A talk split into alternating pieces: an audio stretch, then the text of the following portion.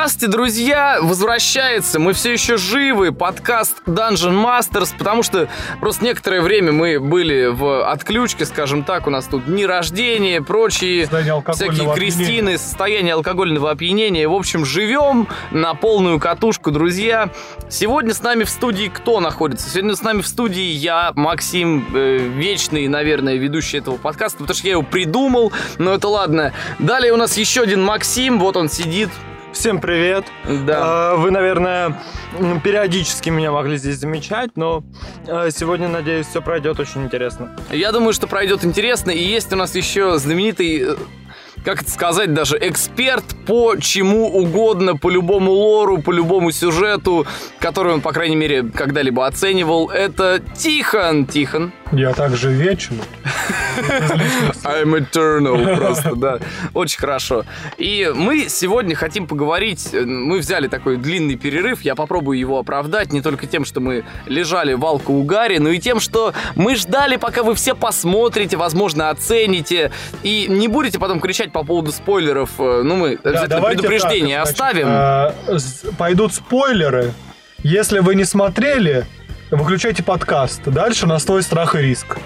Это правда, да. Дальше только на свой страх и риск. Мы сегодня будем говорить о сериале True Detective, который во многом, на самом деле, по крайней мере, нас когда-то очень сильно увлек, и мы, ну, по крайней ладно, хорошо, давайте так сразу, ребят. Для вас True Detective это что? Для меня это, ну, такое... Подожди, нет, стой. Для меня это своего рода было откровение, по крайней мере тогда, потому что было очень много детективных сериалов на ту же самую тему. Был Лютер, был Шерлок, вот это вот с Кимбербутчем. Было много чего тогда, и тогда же появился True Detective, и, ну, честно, я просто охуел, и после этого не смог смотреть ни Шерлоков, ни Лютеров, ничего бы то ни было еще, потому что Ник Пиццалата, просто шоураннер этого сериала, просто убил меня на повал, и я сидел такой, а боже мой, True Detective э, охуенен на 100%, детектив, и мы объясним потом, почему. Что для вас True Detective, ребята? Макс? Э, ну, как я уже сказал, э, самая главная ассоциация это Растин Коул. Я не знаю почему. Первый сезон очень сильно зацепил своей атмосферой, своей, в принципе, подачей.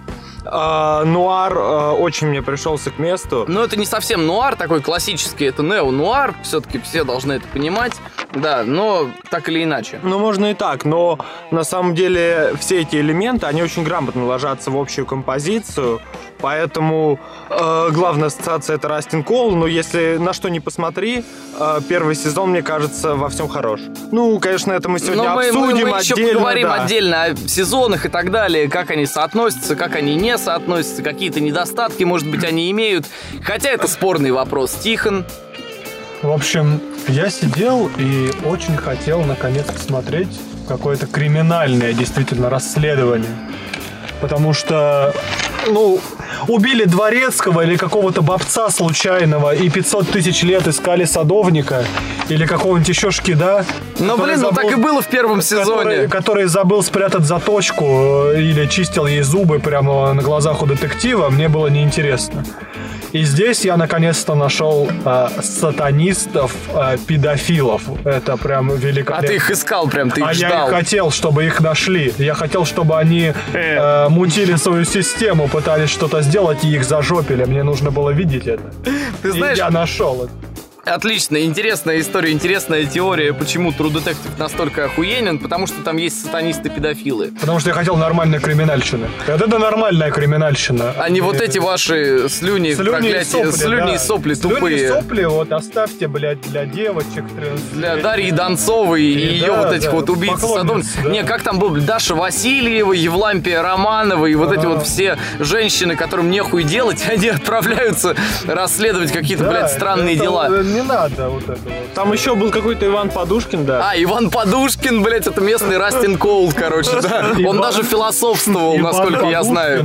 Я понимаю, что все хотят в своем произведении, которое они придумывают, создать наконец-то образ вот этого альфа-самца в виде Растина Коула. Ну, Дарья Донцова немножечко не отдупляет, что вообще делает альфа-самца альфа-самцом. Очень много людей его пыталось, именно такого, как Растин Коул, я имею в виду альфа-самца, воспроизвести, Но, сука, у кого получилось? У многих получилось. Да не у многих получилось на самом деле. Ну, И если уж говорить о True Detective в целом как о произведении, нужно, конечно, сказать о его создателе, о Нике Пиццалата, о шоураннере бессменном этого вот у сериала. него получилось, как вот говорится. у него получилось, он могет. Почему он могет? Во-первых, почему э, к True Detective постоянно предъявляют какие-то к первому сезону, особенно предъявляли претензии потрясающие. Ну и ко всему сериалу это так или иначе относится. Мол, темп очень слабенький, событий мало, персонажи в основном разговаривают. А еще в True Detective появились потрясающие сцены, на самом деле, которые потом многие пытались повторить. Это вот эти вот сцены, когда э, классические, когда два мужика едут в машине и пытаются разговаривать на серьезные такие щевые темы, прям наваристые, Даже классные. не пытаются, а разговаривают. Да, Вот, нет, они такое. разговаривают, а сцены повторить пытаются, тем не менее, но не получается. Почему сериал такой изначально? Э, Квентин Тарантино даже в какой-то момент, когда первый сезон был очень сильно на хайпе, скажем так, э, сказал в одном из интервью, что, мол, я посмотрел True Detective, э, первый сезон до середины, я подумал, хуйня какая-то скучная, и выключил. Квентин Тарантино из себя такое на самом деле может сказать, может позволить, он может такое сказать по-хорошему, потому что Квентин Тарантино, он как бы... ну, Ну, допустим. да, Господь Бог, возможно. Но на самом деле Ник Пиццалата это в первую очередь человек, у которого есть солидный культурный багаж. Вот. Он был Знаете, в тот своем... момент, Подожди, подожди, я все-таки договорю, блядь. тот момент, вот это потому что к критике относится непосредственно. А. Тот момент, э, знаете, когда вам что-то очень сильно понравилось, и вы не готовы, сука, вообще слушать какую-либо критику по этому поводу. Вот прям от Я был не совсем. готов, да. Я И- понимал, что Квентин Тарантино может говорить что угодно, Знаете, но даже, все-таки я не был даже готов. от Квентина Тарантино вы не хотите слушать критику. Вот, вот прям тот самый момент, это первый сезон True Detective. Да, Чтобы вы не хотите, вы не хотите Если просто вы не смотрели, я не знаю, кто вы, где вы, и вы не смотрели это, мне вас очень жаль. Ну, как бы... Вам да. пора, соответственно, блядь, э, загуглить это все дело и посмотреть, ознакомиться. Чтобы... Элементарно подписаться на HBO и Да. хуярить просто без остановки. А реклама Для общего развития. непосредственно, Ну ладно. Ну, да ладно, пофигу абсолютно. Ну, не пиратить же, хотя... А, не пиратить, да? Не пиратить, да. Хотя это удобно, хотя это... А смотри, смотри. сейчас в это уходить. Смотри, смотри, это много раз я об этом думал. Это удобнее, это на самом деле проще. Можно найти любую нужную тебе озвучку, если ты не хочешь смотреть в оригинале с субтитрами. Но ладно, мы не условно не пиратим, хотя Это озвучка Россия- лучшая это относится озвучка. непосредственно к российскому менталитету. У нас, если людям скажи, что ты не пиратишь, э, они тебе... Они э, тебя, скорее, они тебе глаза выклюют к хуям, всего. на самом что, деле. Ну, то есть, это понятная э, не- ситуация. Не, стоит говорить это в России, что ты не пиратишь. Нет, подожди, ну можно. В последнее время таких людей очень много, которые не пиратят сознательно. Но тем не менее, в нашем менталитете есть Это такая принято. вот. э, Это, ну да, не то чтобы мы даже не воруем, понимаешь? Мы потом, может, Мы подпишемся. экономим. Это стиль жизни. Да, но мы Ты экономим, опять-таки, мы экономные люди. Это не, это не из-за уважения, например, к Нику Пиццелатто, под- Да. за его сезон, а, А мы его что- очень уважаем. А потому что у нас нет денег, как вы понимаете. Ну да.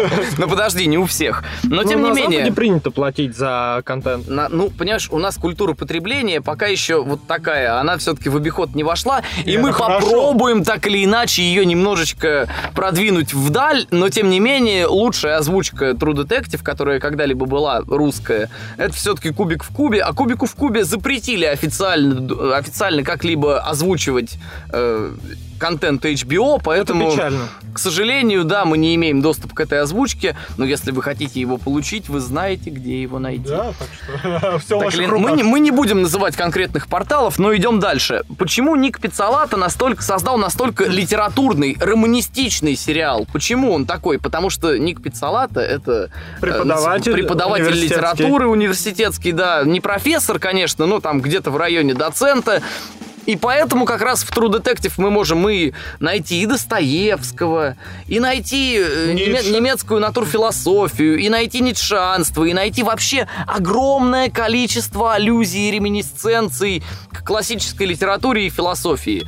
Это правда круто. Это делает сериал, действительно делает сериал умным, если его анализировать хорошенько. Даже вот эта вся лавкрафтовщина, которая в нем есть, а лавкрафтовщина в нем есть, разумеется. Да, она это- вообще, это, это просто вишенка на это, всем этом да. На всем этом торте. Это, опять же, Каркоза, Лавкрафтовская. это Король в и желтом. Король в желтом. Но это не совсем Лавкрафт, но там, типа, это его школа, скажем так. Ну, вернее, не его школа, это школа, из которой он вышел, скорее. Вот, вот так мы это скажем, потому что э, Король в желтом существовал еще до Лавкрафта. И Мгм. был э, вписан другим автором, не помню, к сожалению, как его зовут. Ну, это интертекст всё. Да, сказать. вот интертекстуальность. Человек учился на филфаке сколько лет? Два? По-моему, два. Но времени зря не терял. А я дольше учился. Но тем не менее. эм, И есть еще второй человек, который стоял за True Detective, по крайней мере, за первым сезоном. Дальше он был только исполнительным продюсером. Это Кэрри... Фукунага. Кэрри Дзёдзи Фукунага. Самое, самое шокирующее, что можно... Ребят, как вы думаете, э, какой национальности этот человек? Японец. Кэрри Дзёдзи Фукунага. Я, я вот не знаком, мне кажется, что это японец. Нет. Нет? Самое смешное, что нет. Китаец? Это... Нет, это европеоид. Абсолютный европеоид. Че он Фукунага? Да, дело в том, что родился он как бы от японца, ассимилированного американцами в какой-то момент. Ну вот. Но у вот. него абсолютно европеоидная внешность. И я от этого охренел на 100%. Он нисколько даже ничуть не азиат. Ну, Это вопрос с геном уже. Да, вопрос доминант. Ну, у него мама, по-моему, была скандинавкой. А скандинавы у них, в общем, ген доминантный. Э, И э, Керри Фукунага, он к сценарию не имел никакого отношения, но он имел отношение к режиссуре, и режиссер он просто... Ой, невротъебический, на самом деле. Другого слова я подобрать не могу, потому что он ну, действительно создал... Но снято все было великолепно. ребят. снято, операторская работа потрясающая, за которую он, которой он также управлялся. Цветокоррекция. Пл- а вот эти планы, как я люблю эти планы. Э, Первый сезон Луизиана, да, Да, локация. Это, это просто... Про- планы Луизианы, это вот по-хорошему, вот эти, Вот да, эти да, виды, вот эти панорамные локации. планы, вот эти виды, вот эти пейзажные зарисовки, которые время от времени, да, некоторые, некоторые реально на полном серьезе говорят, недостаток первого сезона в том, что, ну и вообще всех остальных сезонов тоже, потому что там это есть, это демонстрация вот этих вот длинных планов местности.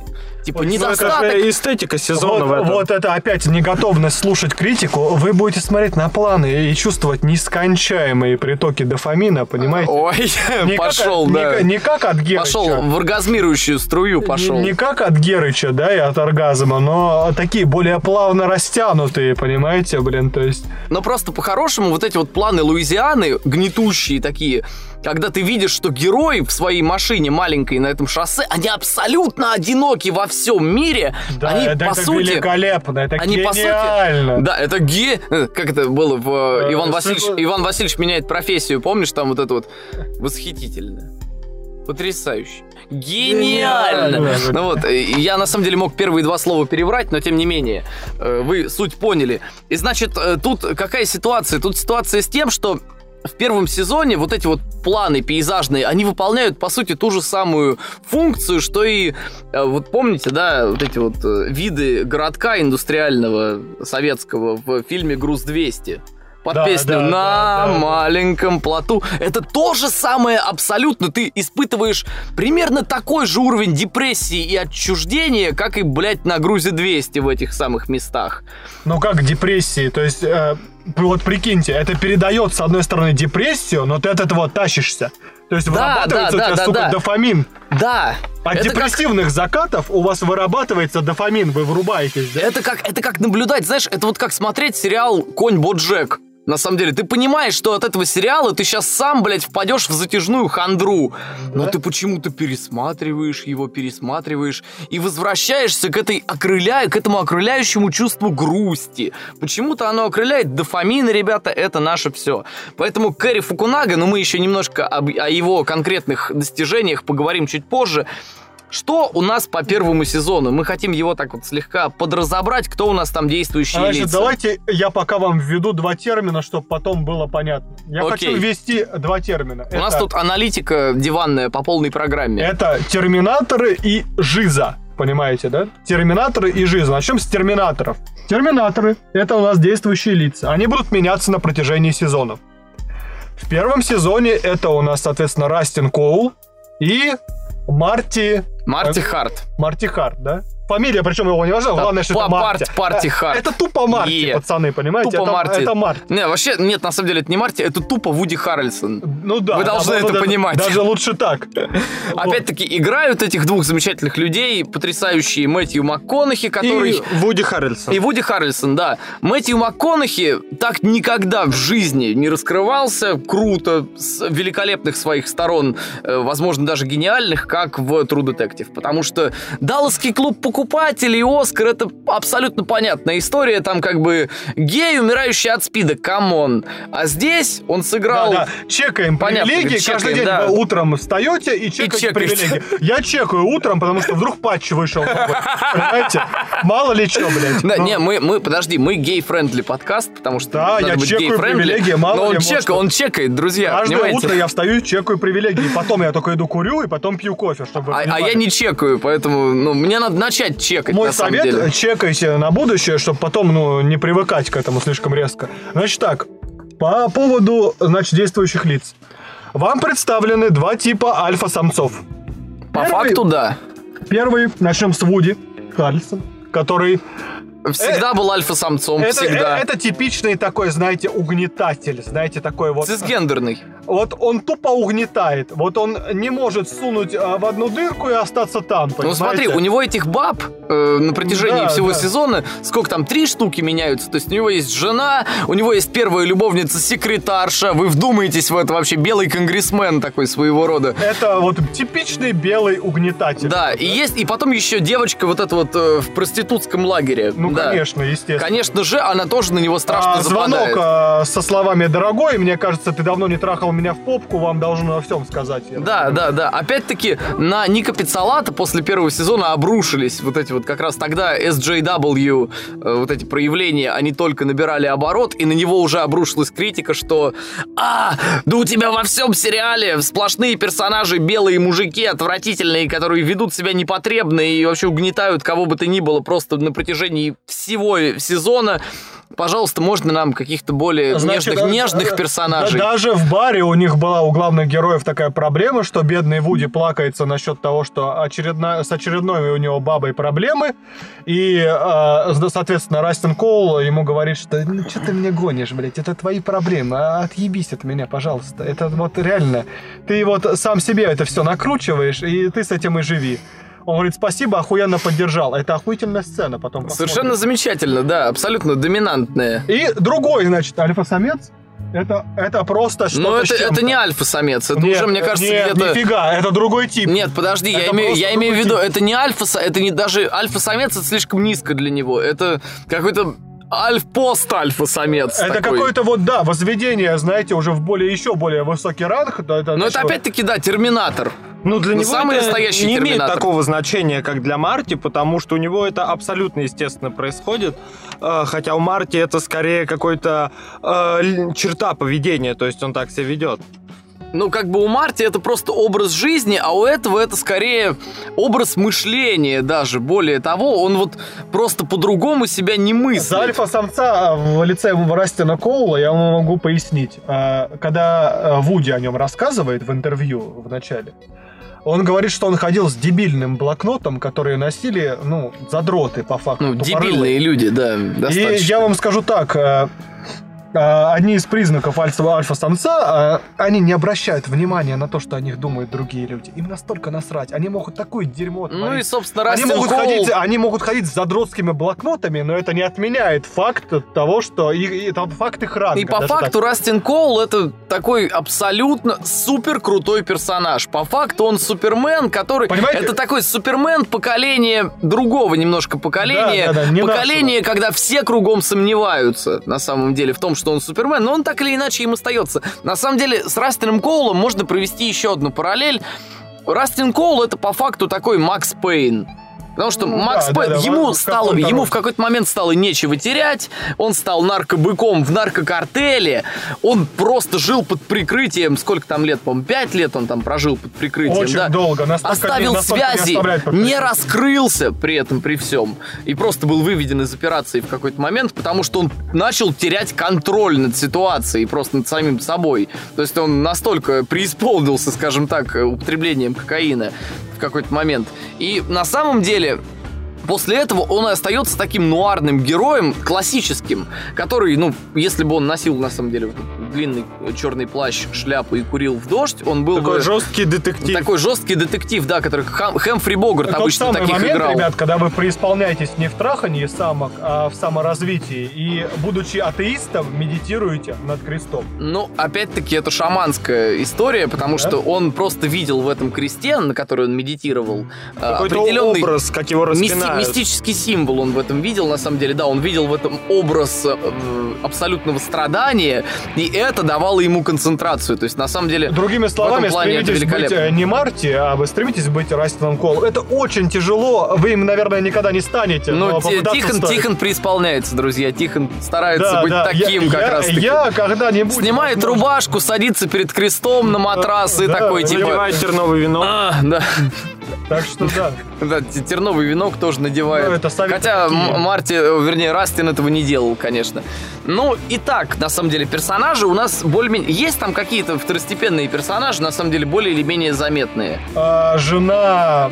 Жена Мэгги, да, ну, Марти, э, Да, жена да, Марти, да, да. которую звали Мэгги. Э, С ней связана одна из самых скажем так, одна из самых подавля...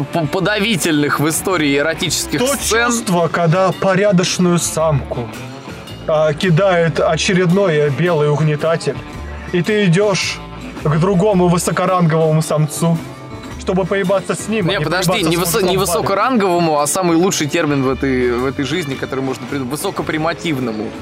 Нет, Как ну бы, нет, он, нет, ну, как бы, он, он здесь примативный, больше. на Нет, самом деле, достаточно. Нет, примативный это относится к конкретным ситуациям, а здесь тебе важен именно ранг. Ну хорошо, да, высокоранговому хорошо, предположим. И ты идешь э, потрахаться именно с ним, а не с мужиком э, забатым в баре. Потому что ты ведь порядочная самка, а не... э, А непонятно кто, да. Понятно? Ну и тебя И, выгоняют и- как... и- и ты сама просто рыдаешь по- после того, как ты его использовала, понимаешь? И вообще такая драма. В общем, А он такой берет и просто В общем, выставляет тебя за я- дверь я- с криками. Я, я уверен, что если бы я был телкой, мне бы это так зашло, что просто да нельзя. Я бы просто. Так вот, наверное, телкам и зашло. Ну просто феминистки, они как бы вот не настоящие девушки, они такие поддельные елочные игрушки. Поэтому их Нет, этот даже эпизод просто- да- обидел. да- даже не феминисткам, а вот на, я имею в виду нормальных телок, существ, да, вот этих. Женского Да, пола. да, да, У нас они просто самые. и фем тоже такой как бы fem-friendly условно. Хотя нет, нет, не fem-friendly, кого я обманываю. Я не стал бы Нахер! говорить. Я на Капитана Марвел не пошел, потому что я обиделся! Да, Да. А я тоже так сделал, потому что все. Потому что все, какая там Бри Ларсон, Мне не нужны, тупая, мне нужны белобрысая плоскодонки, которые пиздень. могут что-нибудь рассказывать. Опять-таки, да, ты таких вытачиваешь буквально каждый день, Да. потом просто дрелью проделываешь дырку и как бы нахуя вот в это вот потом вливаться.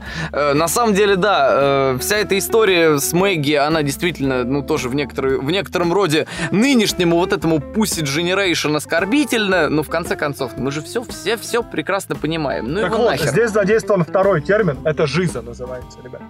Жиза — это э, жизнь детективов э, личная. Она с первого по третий сезон начинает очень сильно возрастать. То есть э, здесь терминаторы преисполнялись, соответственно, в своем расследовании, но также у них была жиза, вам про нее рассказывают. Мэгги вот в ней Ну, участвовала. личная жизнь, да. Да, Мэгги в ней участвовала. Ну, как бы это, это как раз такой жизовый эпизод. Да, да, да, да, да. Но здесь в первом сезоне его было относительно мало. И дальше они множились просто в геометрической прогрессии. Прям вот, прям очень Настолько, сильно. что третий сезон, по сути, посвящен вообще ни разу не терминаторам, хотя из них пытаются А именно в жизни. какой-то момент лепить Да, да, да, терминаторов, да, но это чисто Здесь- чистой воды здесь, жиза. знаете, вот э, пластмассовый мир победил, жиза победила в третьем сезоне э, Терминаторов, понимаете, И- по заполненности э, сериала. И вот на вопрос, умно это или нет, опять-таки мы попробуем ответить чуть позже. Что у нас по делу в первом сезоне? Дело у нас какое? Дело вообще легендарное, ребят.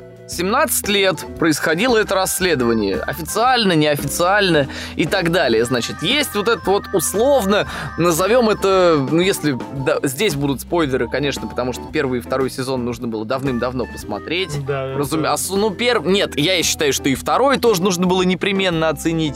Э, В общем, какая ситуация? Есть такой условный новоорлеанский не культ даже, а скорее такая агломерация педофилов-конгрессменов. Педофильно, педофильно-шаманско-сатанистский культ. Да, да, да, культ, в общем, в любом случае. они Культ там, Каркоза. э, Да, Каркоза. Все, ну, в Каркозе, как в таком междумирье условном, все это и происходило. Э, Итак, на самом деле, что там э, творилось? Там вот эти вот как раз жуткие люди из правительства, из всяких там властных органов, они покрывали свои вот эти вот занятия с детьми разнообразные и вели себя непотребно. При этом облачаясь в соответствующие наряды, а не просто типа в квартире зашли. Ну да, да, да, да, да. Ну Да. это самый атрибутика самого настоящего культа. Похищали детей, проводили ритуалы, жертву приносили. Никто, разумеется, об этом не знал, потому что у этих людей огромные средства, и они все это посредством вот этих вот вливаний бабла, все это скрывали, всех э, запугивали и так далее, и никто ни хрена не понимал. Тут начинается важный элемент True Detective. Это дело, которое абсолютно невозможно расколоть из-за того, что властные круги этого Пытаются, сделать да, элементарно пытаются не дают, сгубить. потому что они всегда в этом замешаны. В первом сезоне э, получается, они изначально находят, ну, то есть они ищут э, виновных, и в какой-то момент находят их, и это оказываются, ну, не совсем те люди, Это которые... всего лишь часть структуры. Это оказываются пешки, по Да, факту. верхушка айсберга. Нет, подожди, нет, это не верхушка айсберга. Это, наоборот, пешки, которых проще всего обвинить в том, что они натворили. И главные герои их, ну, в общем, достаточно изобретательно мочат, потому что по-другому жить не могут. Просто им принципы велят их за... Опять-таки, почему они терминаторы? Они без всяких колебаний вообще, без вот этого вот э, оправдывания законом и так далее. Они даже обманывают свое собственное полицейское начальство. Они просто берут и мочат этих ублюдков, потому что Да. им кажется, что ублюдков надо замочить. И все. И все, да, как бы полицейская работа охуенная, с одной стороны, да, блин. Просто взяли и завалили подозреваемых главных. Никто их не допрашивает, никто их не сажает, похеру. Но они были в этом убеждены. Опять же, убеждены они были в этом, потому что их очень грамотно водили, обводили вокруг пальца, можно сказать. Водили за нос. Здесь важный момент, что если вас глушат кто-то сверху и не дает пробиться дальше, э, придется вам нарушать закон, чтобы, соответственно, довести дело до конца. Что и сделал Растин Коул. А это еще одно подтверждение терминаторов. Он Ну просто да, да, влез да. к одному из них в дом и нашел доказать. Причем это, это было успешным. Потом, насколько успешными будут такие же предприятия в следующих сезонах, мы об этом также далее поговорим, потому что успешными они, скорее всего, не будут ни хрена, как мы будем вспоминать. А здесь у нас два абсолютных терминатора, у которых, безусловно, есть проблемы в сфере жизы. Разумеется, но, Но их... если доходит до дела, здесь неуспеха не бывает. Да, абсолютно не может его, не может э, быть неуспеха. Одна единственная лажа как бы была ими допущена в итоге в финале. То есть э, Марти говорит о том, что он видел, собственно, этого маляра. Марти, а Раст. Говорил, что он видел этого маляра изначально, да, он был около, он терся около школы, но это, опять же, это классическая структура детектива, когда ты вроде бы, вот мне вспоминается L.A. Noire в этом плане, сейчас будут спойлеры к L.A. Noire, хотя вы ее тоже должны были сто лет назад пройти, но все-таки это Rockstar, по крайней мере, издатели. Э, Там был момент, когда герои ищут маньяка, и в какой-то момент они реально теряются и не понимают, кто маньяк-то все-таки в этой истории был. А потом ты видишь этого чувака, и он такой говорит, а, узнаешь меня? И ты думаешь, так, подожди секундочку, А ты а, кто?» а ты кто? А потом ты вспоминаешь, что 30 сцен тому назад ты видел бармена в рандомном баре, куда ты приехал Нет, здесь- допрашивать людей, На самом деле здесь не и совсем там так. типа, ну... Это, ну, этого чувака слишком сильно, ну, типа, разрисовали, так, чтобы ты окончательно Слушай, врубился, опять-таки, опять-таки, да, у него было такое ебало, что Да. ты в тот момент думал, а как бы, ребята, а может вы его просто по фану арестуете? Ну, Да, как, ну он да, да. по-любому уебок, ну вы посмотрите на него, такие люди просто не рождаются. Это как в третьем сезоне, опять-таки. Да, да. Кто вас таких уродов Я рожает? всегда Объясните думал, мне. Откуда вы такие берете? Откуда вы такие беретесь? Так вот же вы, вот кто вас Вот рожает. Вот она, парочка в баре стоит такая, двух ублюдков страшных, реднеков. Вот. И как бы всегда в True Detective все подводится вот это все действие неторопливое, размеренное, такое, э, на которое, опять-таки, все жаловались, и Квентин Тарантино тоже. Все подводится к тому, что в четвертом или в пятом эпизоде, я вот, честно сказать, уже не берусь на самом деле, потому что толком не помню и давно не пересматривал, хотя пересматривал несколько раз. Первый сезон, по крайней мере. Э, все подводится к экшн-сцене, потрясающей. И в первом сезоне это что-то с чем-то. Это Кэрри Фукунага выходит на сцену, делает потрясающий следящий кадр. Растин Коул, упоротый кокаином, встречается со старыми друзьями еще по картелю, с которыми, ну, они, разумеется, не в курсе о том, что он полицейский, потому что он терминатор. Опять-таки мы вспоминаем об этом. Он терминатор, он берет вот этих вот байкеров в оборот и отправляется в черное гетто, чтобы там... А вообще, зачем он туда отправляется, кстати, вы можете вспомнить? Я вот не помню А, уже. Он, спас, он договорился со своим друганом, что если поможет ему с ограблением, так сказать, э, низших А, классов... он сдаст ему этого, как его там А, фамилия Он его была? сведет Роджер, поставщиком, это, Лиду. А, да, мет, э, Реджинальд, Реджи Лиду. Реджинальд Лиду, да, вспомнил. И вот он с этим Лиду, по идее, должен э, потом свестись, и это потрясающе, реально. Это вертолеты кругом, это все стреляют, он бегает из комнаты в комнату. Постоянно кто-то умирает, он хватает своего бородатого подельника, не подельника, а осведомителя, короче. Хватает и тащит его сквозь весь район, там Марти сидит и просто охеревает, пытается тоже понять, что происходит с его напарником. В общем, творится полный форменный ад, и, боже мой, это катарсис. Это посередине сезона. Ты понимаешь, что пружина сюжета напрягается настолько, что она, ее сейчас реально просто в воздух вознесет, она выстреливает, и после этого сюжет уже не сбавляет темпа, и мы приближаемся к финалочке. А финалочка, финалочка, ну, в общем, в Каркозе, очень условный, очень крутая, да, герой там действительно опять оказывается он видит все-таки отголоски иного мира, опять-таки Лавкрафтовщина включается. Э, Опять же, не вовремя он видит их. В тот Отка- момент, когда нужно, соответственно, искать и стрелять, а, Он оказывается в этом- видение. Междумирье, так сказать. Ну, по факту, да, да, да. И э, Растин Коул таким образом свой шаманизм оправдывает на 100%.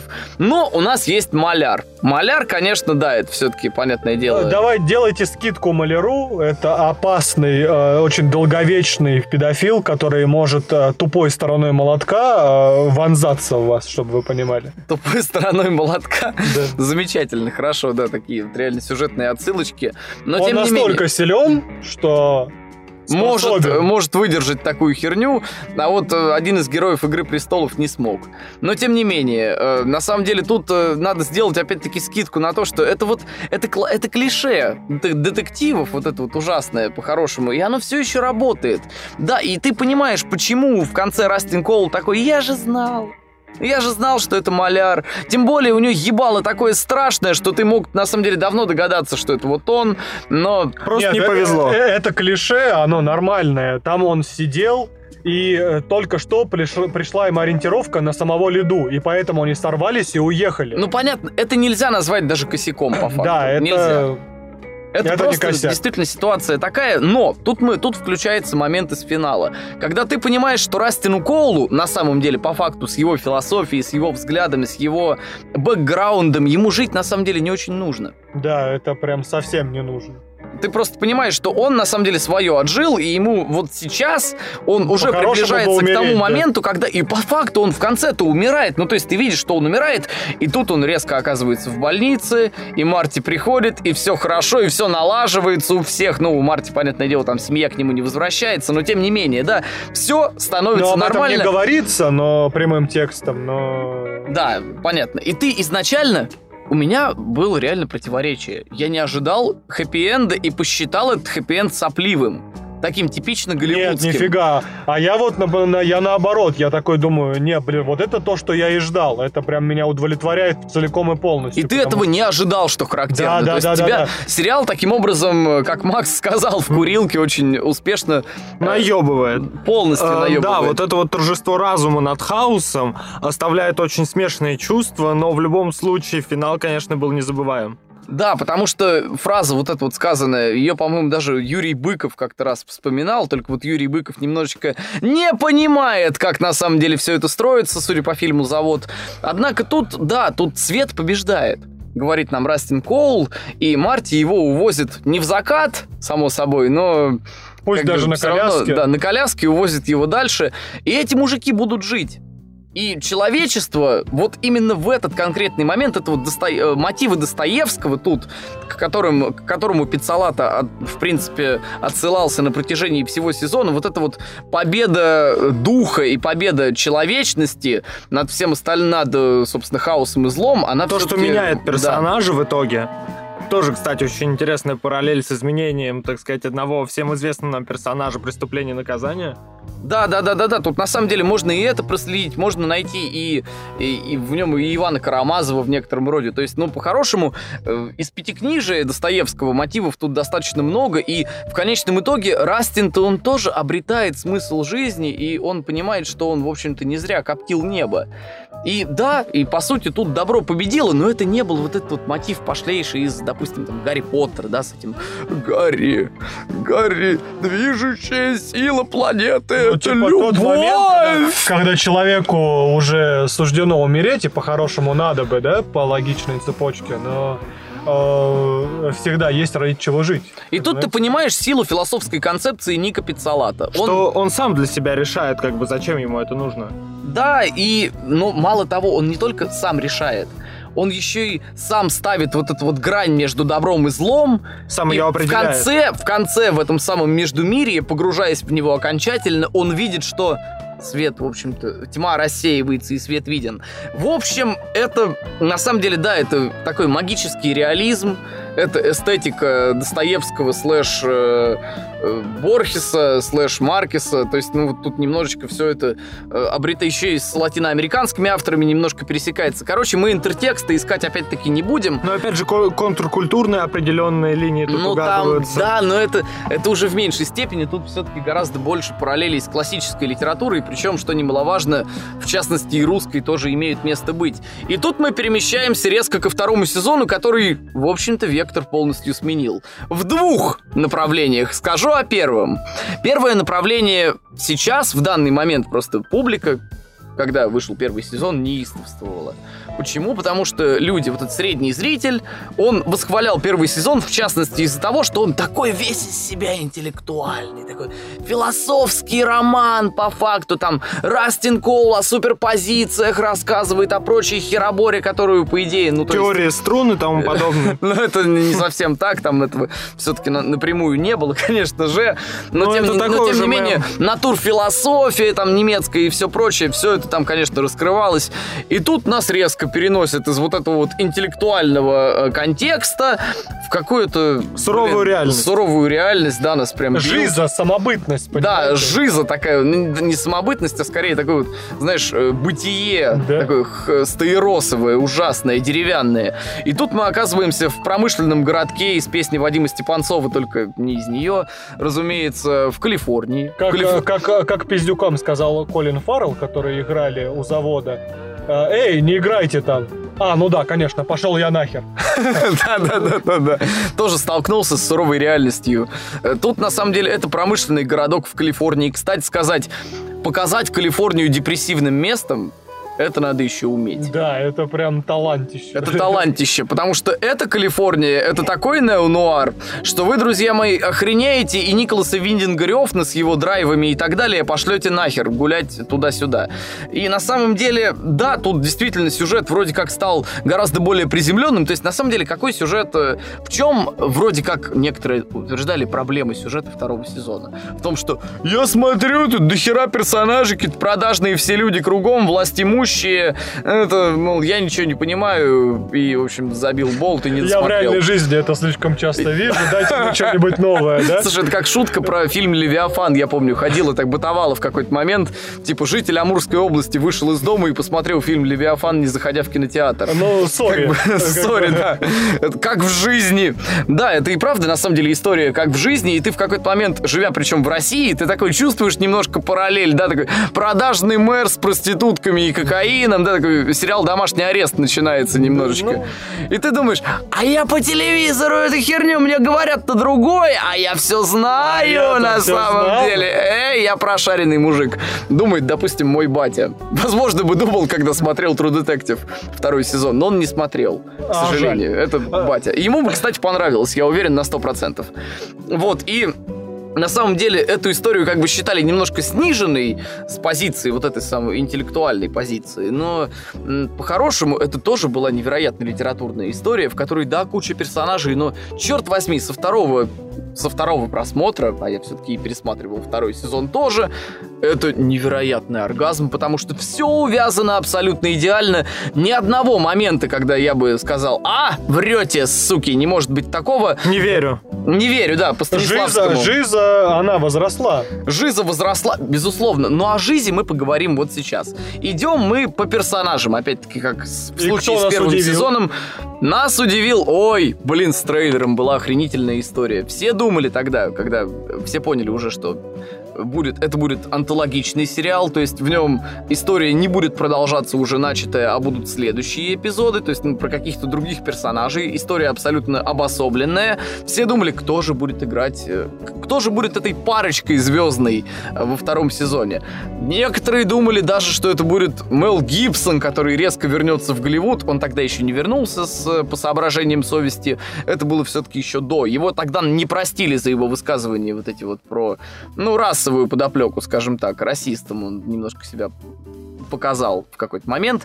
И... Ну, получили мы целый разнородный квартет. Ой, так скажем. целый квартет, и этот квартет был действительно охренительным, потому что вот я увидел в трейлере, сразу увидел в трейлере Колина Фаррелла, я подумал, да, это вот тот самый чувак, который должен, тем более у него такие усы еще подковкой Да, прекрасные, великолепные великолепные, и ковбойская шляпа, думаю, ирландец, играющий такого стереотипного техасца, прям классно, вы мне продали сериал, и тут появляется где-то минуте на второй, уже в клубе возникает Винс Вон. Я такой, блядь, что? Винс Вон, это вот из папы до эта Комедия, хуйня пердеж. Пердеж, комедия, да, вот э, несносные боссы, как бы, ну, тебе становится страшно, потому что ты уже видишь, что в этом сериале появится Дженнифер Энистон, и все Э, э, испоганит. Это мафиози, да, вы хотите сказать, думаешь, что? Нет, а мы, мы не знаем, что это мафиози, мы еще думаем, что это может быть Нет, я когда его увидел, я такой А. думаю, не, ну вы имеете в виду, это мафиозный босс, да? Это прям серьезный бандос.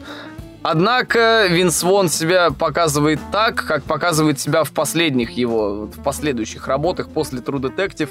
Это тяжелейший драматический перформанс. Представьте себе Винса если вы его еще не видели. Ну, вы его, скорее всего, видели. Вот туша мяса, где-то 2 метра ростом, косая сажень в плечах, огромная такая тварь, у которой еще и такие глаза на выкате с одной стороны, а с другой стороны полуприкрытые веки, и ты, блядь, ну, он настолько угрожающий, что даже я за экраном боялся. Он смотрел на всех вот с этим выражением, как тоже Тихон очень удачно сказал. Ты чё, сука?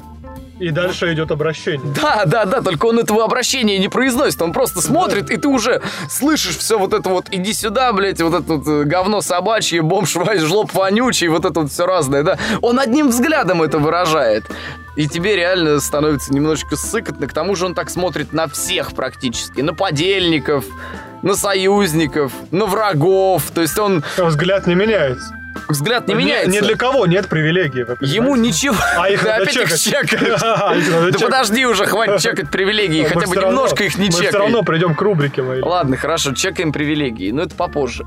И на самом деле Винс Вон в этом вопросе, он на самом деле настолько тебя поражает, потому что он даже со своим подельником, который плохо работал в казино, об- обращается примерно так. Он берет, разбивает ему вискарный стакан просто об висок и такой типа «валяйся, тварь». Я тут сила, я Ты- тут Ты мозг. плохо выполняешь свою работу. конце Зачем тебе золотые зубы? У меня есть плоскогубцы. Да, да, да. И тебе прям... Он причем хочет, по идее, от криминала отойти, Но ты не пони- получается. Но ты понимаешь, почему у него не получается, Истинные потому что он такая талант, вот. они пробьются, хоть ты его души. Хоть ты куда его девай на самом деле. И Винс Вон из всех персонажей, особенно если уж говорить по спойлерам, его кончина Да. посреди пустыни, когда вот это знаменитое, он оборачивается на галлюцинацию жены, и она ему говорит, дорогой, ты упал. Потом он оборачивается в другую сторону, а там лежит его бездыханное тело. Это И, было боже мой, жестоко. Это поэзия. Причем Да, почему- Это просто поэзия. да. Это кинематографическая поэзия, причем почему его убили? Вы когда-нибудь вдумывались? Потому что он отказался снимать пиджак.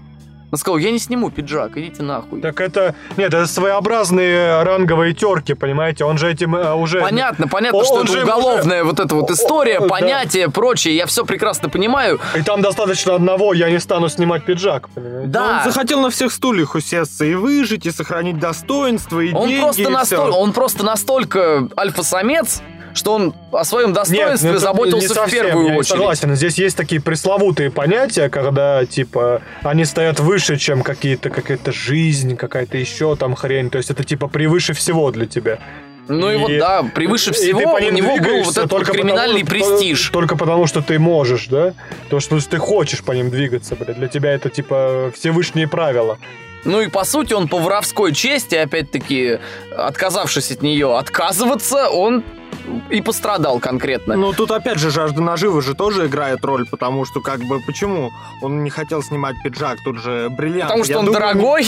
Да, немаловажную роль играли. Ну да, конечно, но с другой стороны он и правда мог все это слить. Но это не самый большой косяк, по мнению Тихона. Вот далеко не самый большой косяк, потому что сейчас начинается его своего рода бенефис, а я, ну мы оба попытаемся, мы вот два Максима, мы объединимся и попробуем дать ему словесные пизды. Сейчас мы перейдем э, к своеобразной рубрике и будем чекать привилегии. Вместе со мной. Бесконечно. И- Наша, надеюсь, еже- ежепередачная рубрика. Может там подкаст переименовать нахер, чекаем привилегии. Раньше она просто прослеживалась, а сейчас мы прям вот уже говорим об этом э, смело, и что мы будем их чекать, понимаете? И начнем мы чекать их с Колина Фар. Значит, а что меня не То устраивает? есть Реймонда Вилкора, когда детектива. я... Да, да, это он. Когда я утром встаю и беру лист привилегий, я... меня не устраивает, что э, Реймонд Вилкора, усатый ирландец... Охуенное, кстати, имя. Да? Ну, прям охуенное, правда. Как человек с таким именем может э, растить наебыша конопатого и жирного от насильника и при этом прикидываться, что ему это нравится? Ну, Такой вопрос. Ну, ну, понимаешь, какая ситуация? Вот с одной стороны, я бы вот сейчас рад, рад стукнуться с тобой пивом, да, предположим, действительно, чокнуться там, как все такое. Но есть тут такой момент, на самом деле я встречал даже мнение, возможно, от какого-то куколда заезжего, но тем не менее, вот представь себе такую жизненную ситуацию. Допустим, у твоей супруги, которую ты очень любишь, и ты очень дорожишь своей семьей, образовался наебыш, тем более от насильника. То есть она не принимала, ну, вернее, она принимала, конечно, участие, но это участие было далеко не добровольным в этом процессе. Ну, жер- Рождается- жер- жертва хуенос, Да. бедная, хорошо. Рождается наебыш, Так. такой вот рыжий. Рыжий, отвратительный, пофигу. Но ты при этом хочешь сохранить семью, и ты переступаешь через себя, через свои принципы и начинаешь его любить. Ну, то есть пытаешься. Несмотря на то, что жена шлет тебя нахуй. Ну там жена не то чтобы слала его прям нахуй, просто он... У него там был опять-таки конфликт. Вот он пытался полюбить наебыша и отыгрывался, ну, за все свои проблемы, да, в семье, отыгрывался на работе. Да, и ну и на жене тоже частично, Ну, немножечко. Понимаешь? А, тут Поэтому жена его и А отправляла из-за, нахуй. и- Из-за этого страдают люди, понимаешь? То есть пострадал отец какого-то школьника, который а, случайно с конопатым нашим рыжим наебышем столкнулся где-то в школе. Интересно, а конопатый жирный рыжий наебыш, это сколько привилегий получается? Это Сразу. очень много. Это конопатый, рыжий, наебыш. Уже три. А, три, да. Понимаешь? Это даже больше, чем у среднестатистической феминистки. Но пока он не подрастет, он не станет хуеносцем. Если станет. Понимаешь? Если он станет при этом еще трансгендером, то это четвертая привилегия, понимаешь? Он уже начнет по иерархии повышаться очень высоко. А мы реально переименовываем подкаст э, в «Чекаем привилегии с Тихоном». Потому Ну, что это реально... В финале-то он проникся все-таки уважением к отцу, поэтому можно сделать вывод, что хуеносцем он все-таки станет в будущем. Да, потому что он, опять же, будет строить свое поведение, Спасибо, что батином. дали преисполниться, конечно. Э, Базару нет. Классно. Однако же, ну слушай, мне кажется, что это вполне себе... Эта история может быть жизненной. Вполне себе. То есть, понятно, что это твоим Значит, так, принципам а, не- Не, противоречит. для России это жизненная история. Хорошо, не для России, да, действительно. Хотя- Вы можете опять радоваться. Хотя я преувеличиваю на самом деле, то есть в России у нас тоже такие, я уверен, подобные вещи происходят, просто мы о них не знаем. Да, окей, ладно, но в любом случае ситуация, она, конечно, ее можно критиковать, и ее критикуешь далеко не только ты, но тем не менее я могу в нее поверить. Идем дальше. Значит, you are gay. Что вы мне скажете на это? Are you gay? Я гей. Ну тут как бы да, тут на самом деле вся эта история... Значит, э, давайте введем персонажа такого замечательного, который погиб из-за того, что он гей. Это драма и трагедия для европейского общества. Ну ты пойми, что у этого персонажа, а персонажа этого зовут, э, как же, господи, Пол Вудро, потому что это единственный персонаж, которого мне пришлось перед выпуском гуглить. Я не помню, как его звали. В исполнении Тейлора Китча, э, возможно, кому-то из вас известного по фильмам Джон Картер и «Морской бой», э, если вы такой помните. был, Морской бой, это с Рианной? э, по всем известной и популярной игре с Рианой и Лемом Нисоном. Слушай, Рианна, как бы это все, что я помню из этого фильма, потому что я неистово дрочил. Ладно, предположим, хорошо, да, Рианна очень красивая девушка, скажем так. И тут э, дело в том, что Пол Вудро во всем расследовании играет... Какую роль он играет? Да никакой. Вернее, нет, он бы сыграл какую-то роль. Понимаете, он мог бы выжить. Он мог бы сыграть реальную роль в расследовании, если бы не стремался, что он гей. Да, и это... Что это? Это мета-комментарий по отношению к настроениям SJW Ой, сообщества? В общем, давайте что так, это? давайте так. Если вы живете не в России, я подчеркиваю, не в России, не стремайтесь, что вы гей. Если вы даже поддались искушению засадить другому мужику в зад или принять член, свой же зад, не стесняйтесь этого, мало ли вдруг вы умрете. Если вы в России, то воздержитесь от Тем таких более, если вещей. вы, тем более, если вы бывший наемник, это произошло на войне, и сейчас вам угрож... вашей жизни угрожает опасность. Да. Вашей и ваших близких. Но вас больше заботит то, что вы гей, понимаете? Да, понимаете, культурный контекст всегда. Он решает. Блин, ребята, это очень В общем, в общем, в общем, нет, это нормально. Это нормально. В общем, смотрите. Теперь ты превращаешься в Елену Малышеву. Это нормально. Это пукать, норма. пукать во время оргазма это норма. Нет, ну нет, не настолько, блядь, как в нее превращаться. Я не буду одевать своих сыновей в яйца и рассказывать, что это охуенно. А, Одевала сыновей в яйца. Да, там они как два яйца выходили и что-то... Сыновья ее. По-моему, да. Это печально. В общем, я могу немножко ошибаться. То ли она в клитор их, то ли в яйца нарядила. Ну, в общем, ладно. Ну, хрен редьки не слаще, как Да, говорится, да, да.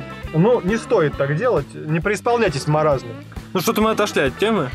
И, Да, значит, хорошо. э, смотрите, вот э, в Древнем э, Риме, соответственно, в гладиаторских боях еще был финальный бой, и сейчас будет финальный бой за самого спорного персонажа. И это девка. Не девка, Так. а Рэйчел МакАдамс. Люблю ее. Очень сильно. Актрису обожаю. Просто она такая, такая пусечка, такая. А я вот... нет, Щечки меня- у нее а я- такие, а мне прям, насрать на муа, её так бы щёчка. целовал. Ну, щечка и щечка, и пох вообще. Девки такие все. Так, стоп, стоп, секундочку. Давай так, давай хорошо рассудим по этому поводу. Окей, у нее, скажем так, ее ненависть к мужикам, проклятым угнетателям, она ником Пиццалата была вполне себе жизнеспособно объяснена. Сам подумай. Ты маленькая девочка, давай экстраполируем. Ты маленькая девочка. Не могу, я не могу себя представить на месте маленькой девочки. Окей, хорошо, Макс, ты можешь себя представить Ну. на месте маленькой девочки. Давай. Я Ты, постараюсь. ты маленькая девочка, да? И тебя, э, не подозревающую ничего плохого, тебя насилует страшный, старый, неприятный, вонючий хипарь. Ну, мне, наверное, было бы страшно. Тебе было бы страшно, и ты бы, наверное, в итоге возненавидел весь вот этот вот угнетающий тебя мужской пол. Ну, скорее всего. И при этом твой феминизм, он был бы избыточным, он был бы не совсем здоровым из-за твоей психологической травмы, правильно?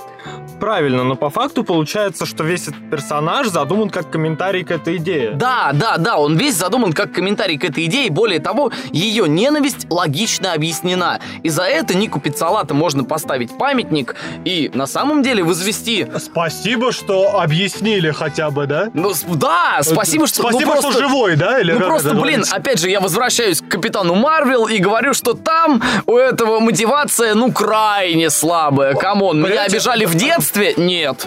Для, для, для отсутствия нормы не нужна никакая мотивация. Она все равно получила усы Вилкор. Понятно?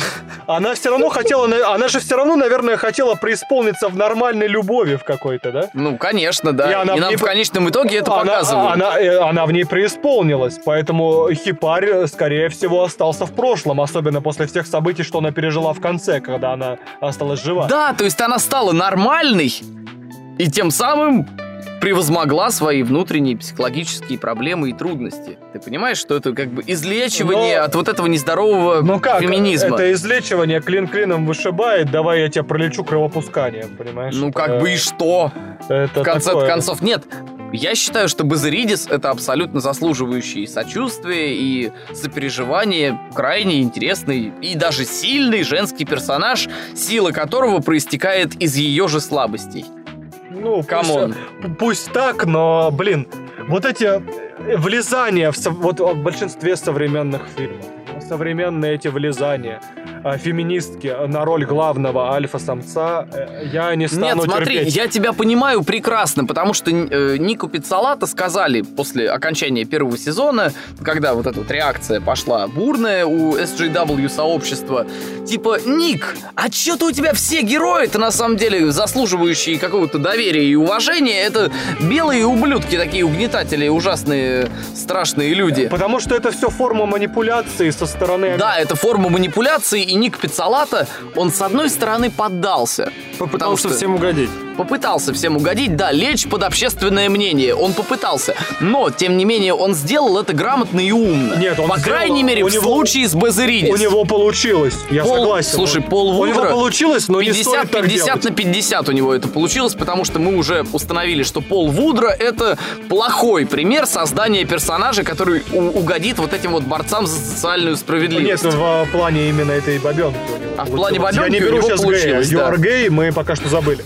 А в плане, да, в плане Базаридис у него, конечно, получилось, безусловно. Но, блин, это не значит, что это нормально, ребята, ложиться под общественное мнение и отращивать из клитора члены, пытаться им размахивать. Разумеется, это не очень нормально, и лучше так не делать. Но, Но если менее, хочешь снимать сериалы в Голливуде, то можно. на деньги HBO, тем А Вам более, да, придется это делать, там есть некоторые, есть некоторые установки, от которых и ты поэтому, не именно денешься. поэтому мне придется дальше чекать привилегии, как вы понимаете, вместе со мной, и вам тоже. Так что Итак. я советую вам утром все-таки вставать и чекать новые патчи, мало ли, может что-то изменилось. Время от И вы времени. где-то проебетесь. Так что На самом деле, да, тут э, по-хорошему сказать о втором сезоне, ну, вообще почти все недостатки его, ну, такие субъективные, вообще, э, перечислили. я, я так понял, что люди сильно хейтили. Люди сильно хейтят, да. Проблема с тем, что его действительно сильно Но здесь есть любят. куча положительных моментов, которые весь этот хейт разнесут в щепки, я считаю. Один из самых положительных моментов второго сезона, он виден прям на поверхности, в каждом эпизоде он есть, и это потрясающе, это музыка. Музыка — это просто пиздец. Ну, то есть, почему Ник Пиццалата в конечном итоге отка- только на один сезон эту фишку ввел? Она могла бы быть, на самом деле, во всем сериале, в остальных сезонах тоже, просто почему-то она только здесь эксклюзивная. Это песни Леры Лин, черт возьми. Это мой плейлист стал потом в какой-то момент прям на долгое-долгое время, потому что я до сих пор слышу песню This is my, fav- This is my least favorite life, и реально у меня прям слезы накатываются, я прям вижу, как эти персонажи умирают. Спойлеры, они умирают. Как они умирают, как это все происходит, как развивался сюжет, и реально ностальгия меня прям заставляют немножечко уронить му- скупую мужскую, потому что это охренительно. Плюс ко всему в этих песнях, этими песнями, содержанием песен, разумеется, и настроением, очень круто живописывался, иллюстрировался сюжет. Да, это просто великолепно. Ты на фоне этой музыки понимал, что происходит, почему Здесь по происходит. сравнению с первым сезоном не проебались. Да, Вот. целиком, ты целиком проникал в их внутреннее состояние, и это очень иммерсивное И, это- ощущение. и прям, музыка да. это действительно очень важно, особенно в таких моментах. Это реально очень важно. Большего погруж... В первом сезоне тоже была охрененная музыка. Ну, Да. как бы Far From Any Road — это супер классная музыкальная тема, и в дальнейшем ее не удалось никому переплюнуть. Хотя, кстати, Nevermind из второго сезона Ну, опять э, же, да, про саундтрек Леонарда Леонарда Коэна. нужно отдельно сказать, потому что он идеально вписался в в всеобщую атмосферу. Это просто было незабываемо. И опять-таки Nevermind с постоянно изменяющимся текстовым составом, который опять-таки подстраивался под сюжет сериала, ты от и до понимал, что происходит. Это вот такое классное умение, на самом деле, некоторых визионеров включать в повествование еще и музыкальную тему. Например, Фрэнсис Форд Коппола в фильме своем не совсем так независимом «Бойцовская рыбка» э, фильм, ну, это стилизация условная под инди-фильмы, хотя тогда у Фрэнсиса Форда Копполы был весь Голливуд у ног, где снимался Микки Рурк, тогда еще молодой и все прочее. Там была песня Don't Box Me In, так она называлась. И как бы в совокупности с названием «Бойцовская рыбка», то есть «Не запирайте меня», ты прекрасно понимал в конечном итоге, в чем-то на самом деле суть всего фильма. И тут музыка, она также является, по сути, дешифратором посыла. Она формирует настроение зрителя, и поэтому хороший режиссер всегда должен уметь им воспользоваться этим, я считаю. И ты сидишь и понимаешь, на самом деле, о чем был весь сериал. По сути, о чем второй сезон. В общем, Первый мы поняли о чем. Умелый доктор вводит вам сыворотку, которая позволяет вашим рецепторам воспринимать каждого персонажа и все ситуации наиболее... Так, как они должны восприниматься. Да? И ты понимаешь, на самом деле, в чем тут суть. Смотрите, четыре персонажа, у которых была вот та прошлая жизнь. Самая нелюбимая Вот прошлая жизнь. Градус жизни. э, вот здесь... э, Жизы, зацени- жизы. за- зацените градус жизы, насколько он возрос по сравнению с первым сезоном. Вот была у них одна, был у них э, как бы один опыт в жизе, да, не самый приятный, самый нелюбимый опыт. My least favorite life. Проходит некоторое время, они от этого отстраняются и начинают жить другой жизнью, но в этой жизни все еще смысла не И очень здесь, много. опять же, кстати, э, плавно переходя к третьему сезону, Но мы не- расследование, еще не переходим. расследование, Но не нет, все равно, ну, в третьем сезоне это также прослеживается. Э, расследование очень сильно влияет на на исправление вот этих каких-то прошлых ошибок, на сглаживание вот этих острых углов э, прошлого опыта.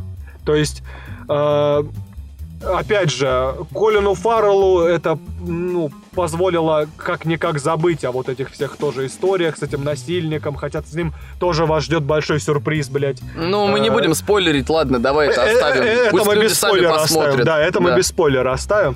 Но... Если вдруг не видели, посмотрите сами, там действительно есть некоторые сюрпризы. Surprise, motherfucker! персонаж бобца наконец начинает превращаться в нормального Гей, к Я и говорю, поэтому это здоровый месседж. Ну, Гей, к сожалению, умер, так и не избавившись но он нахер от не стыда. нужен, давайте честно, вот нахер не интересен абсолютно этому сериалу. Поэтому идем э, и, собственно, бандит, как я уже сказал, он хотел обрести новую жизнь, но от старой толком-то не отошел. И вот как раз-таки старые понятия изгубили Потому фраера. что, потому что все, что вы делаете или делали, уже часть вас. Так что вам не просто будет от этого избавиться. Да. И вот, в принципе, Тихон объяснил, в чем тут концепция. Герои обретают смысл жизни в течение сюжета, но и тут мы подходим к финалу, который в тот момент заставил меня орать в монитор. Потому что Ник Пиццалата, он такой наебщик, такой прям вот злостный. Ну, кстати, он тут дал волю мускулинности. Все мужики подохли, выполняя бравое дело, а девка все-таки смогла съебаться и записать историю все это, чтобы ее передать, Ну, соответственно. понимаешь, какая тут ситуация? Растину Коулу было вроде как незачем жить, но он выжил. Ты это понимаешь потом, ты это понимаешь уже после того, как осмыслишь весь сериал. А тут у героев... было зачем жить, но Да. они все равно умерли. А, Но- тут, а тут самое главное, вы получаете... Причем у них вы- был шанс еще вы, остаться Вы в живых, получаете но- не то, что хотите, а получаете то, что заслуживаете. Всегда. Вот, вот, вот это, кстати, очень важное высказывание, И правда. а- они хотели жить, скорее всего, но, блин, а что у них жить? уже появились У них- все у них мотивы, чтобы жить. Появились все мотивы, чтобы жить, и до свидания, все. А ты уже не успел. И тут Ник Пиццалата, оказывается, опять-таки проворачивает ход конем и оказывается в очередной раз очень умным и грамотным шоураннером, который не дает тебе расслабить булки ни на секунду. И в конце второго сезона, в конце первого сезона я сидел так типа, чё? В конце второго я сидел так типа, блять! Ну почему? За что? А! Реально, немного, опять-таки, слеза наворачивается. Я, я так тоже похмурился, но я понял, что это реально справедливо. Это концовка Опять-таки, тебе нужно ее хорошенько обдумать, и после этого ты понимаешь, концовка была вполне себе справедлива. Короче, на самом деле, вот это вот то, за что ругают второй сезон, типа, жизы стало очень много, меньше стало разумизма и меньше стало терминаторства. Оно, конечно, да, но тут вступает в дело третий сезон. Вот вам, пожалуйста, новый баланс терминаторства и жизни. Но тут, понимаешь, тут есть обманка. Опять-таки, Ник Пиццалата выступает как такой грамотный манипулятор, и он нам демонстрирует, казалось бы, да, все действие перемещается на озеро, ну, это озеро, насколько я помню, Озарк, в этот вот регион знаменитый, да, который очень визуально напоминает тебе Луизиану. Да, Первую это часть там тоже очень, очень, много, отсылок к воды, второму сезону вас ждет. Очень, Очень много воды не в сюжете, в смысле, хотя она там тоже есть, но очень много воды именно в окружении, да, там все такое. Это не значит, что там много воды в сюжете, допустим, нет, там просто много воды в окружении на самом деле. И да, там прям визуальные есть сходства. И по идее, э, Махершала Али, то бишь э, Уэйн, Х- Уэйн Хейс, по-моему, так его зовут. Да, Да, да. я просто опять-таки немножечко... Мистер Хейс. а, кстати, как за... А, э, а второго зовут э, как- Роланд Уэст. Вот, вспомнил, как второго зовут. Э, значит, Да, и не надо хейтить про то, что Роланд Уэст тяжело запомнить, потому что он серый персонаж. Нихуя он не серый персонаж. Нет, он не серый персонаж, но это об этом, опять же, немного позже, когда мы уже будем персонажей немного разбирать.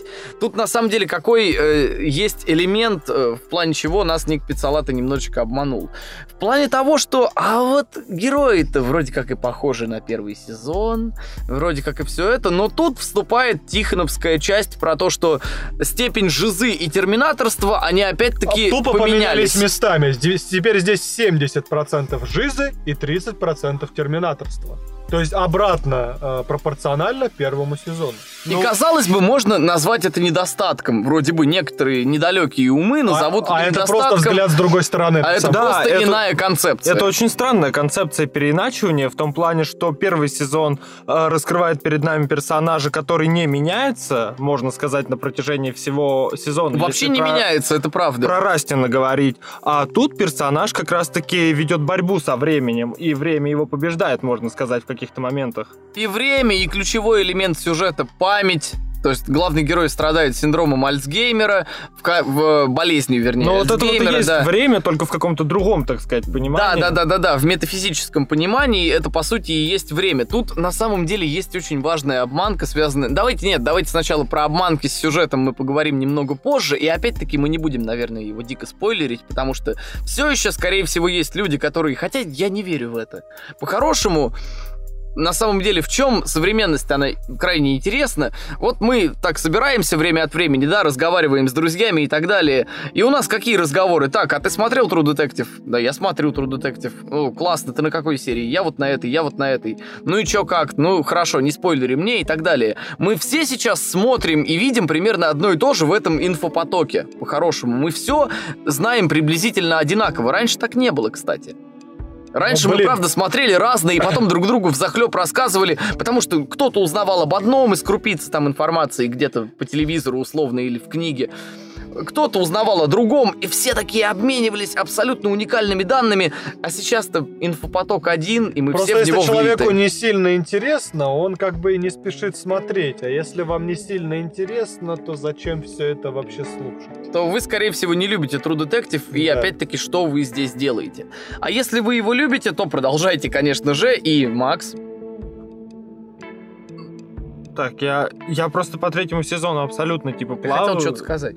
Э, возможно, я просто хотел что-то добавить, я уже, наверное... А, окей, ладно. Значит, к персонажам. Мы хотели про персонажей с вами все-таки поговорить. У нас здесь два действующих лица, которые очень похожи на Растина Коула и, соответственно, на... Марти Марти Харта. Харта. Е! Марти Харт, е! Но, но, наконец-то, снова чекнем привилегии. Главный герой черт. И что? Нет, смотри, там есть э, э, Махершала Али. Главный чернокожий актер современности, потому что он везде. Просто в последнее время он зарабатывает все возможные премии и награды.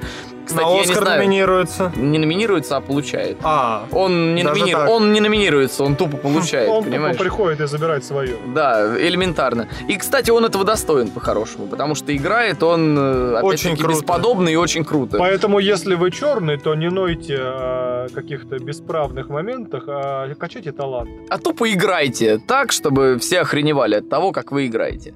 У него два Оскара, по-моему, это рекорд среди чернокожих актеров, чтобы я не соврал по-хорошему.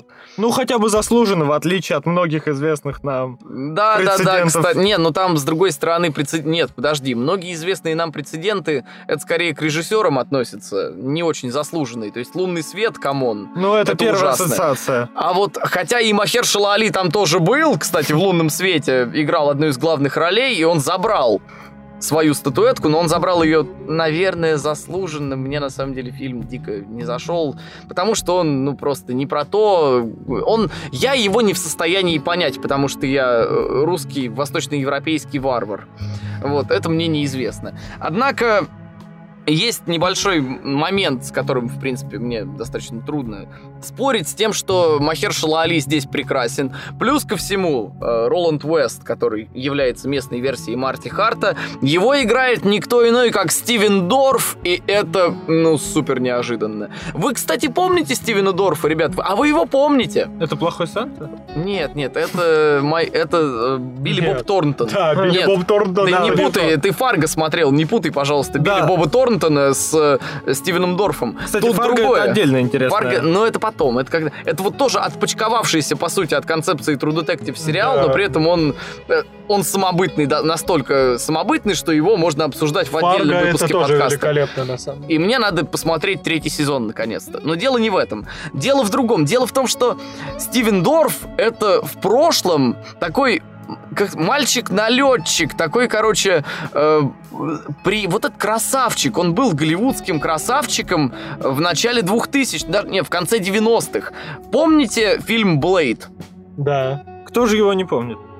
Помните злодея из фильма «Блейд»? Вот этого молодого вампира, который срал на все Э, правила. Фрост? Фрост. Серьезно? Это Э. Дик- Дикон Фрост, это Стивен Дорф, Это Фрост. это Фрост.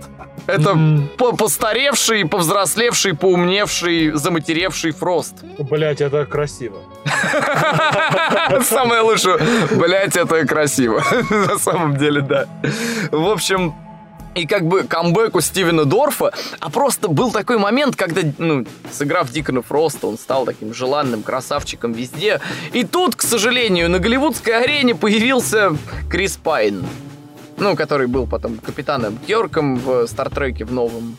И типа, и вот они были по амплуа настолько сходны, только Крис Пайн как бы был моложе, а значит лучше. Поэтому он взял и выдавил бедного Стивена Дорфа на задворке, но он взял и камбэкнул. И камбэкнул по-царски, надо сказать. В общем, а, здесь очень большие споры за его серость, поскольку нашего черного друга раскрывают очень сильно, а его раскрывают очень плохо. Его не, раскры- Нифига. его не раскрывают очень плохо, ребят. Просто это персонаж, которому не посчастливилось так преисполниться, как нашему главному герою. Вот и все. Как и Марти Харту, опять-таки, Он- в свое время. Он очень, типа, он как бы очень одинокий персонаж по своей линии. То есть он очень одинокий. И единственное, что он смог какую-то, как бы, поместить свою привязанность в своего друга по работе. И, соответственно, если начинает работа рушиться и не ладиться, то вся привязанность пропадает, и ты начинаешь помещать ее в какую-нибудь собаку. Да, например. И тут вообще, на самом деле, в этом во всем скрываются, э, скрывается сам смысл всего сезона.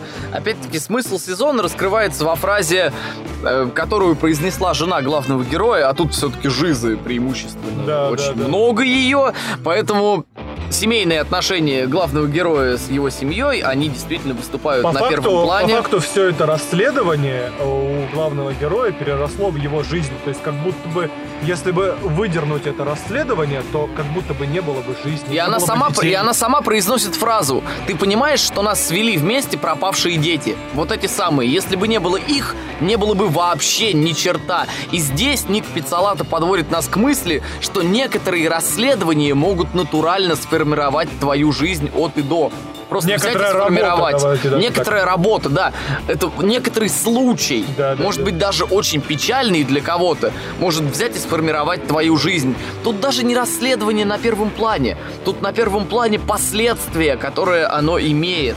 И это, конечно, вот это абсолютно все искупает. Опять же, можно очень забавную параллель провести с первым сезоном, э, смотря на Расти Коула, которого, э, который сам формирует, так сказать, все обстоятельства вокруг себя и проходит через них, оставаясь цельным. А тут, в А противовес... здесь наоборот, э, да. Здесь обстоятельства происходит формируют обратная персонажа. ситуация.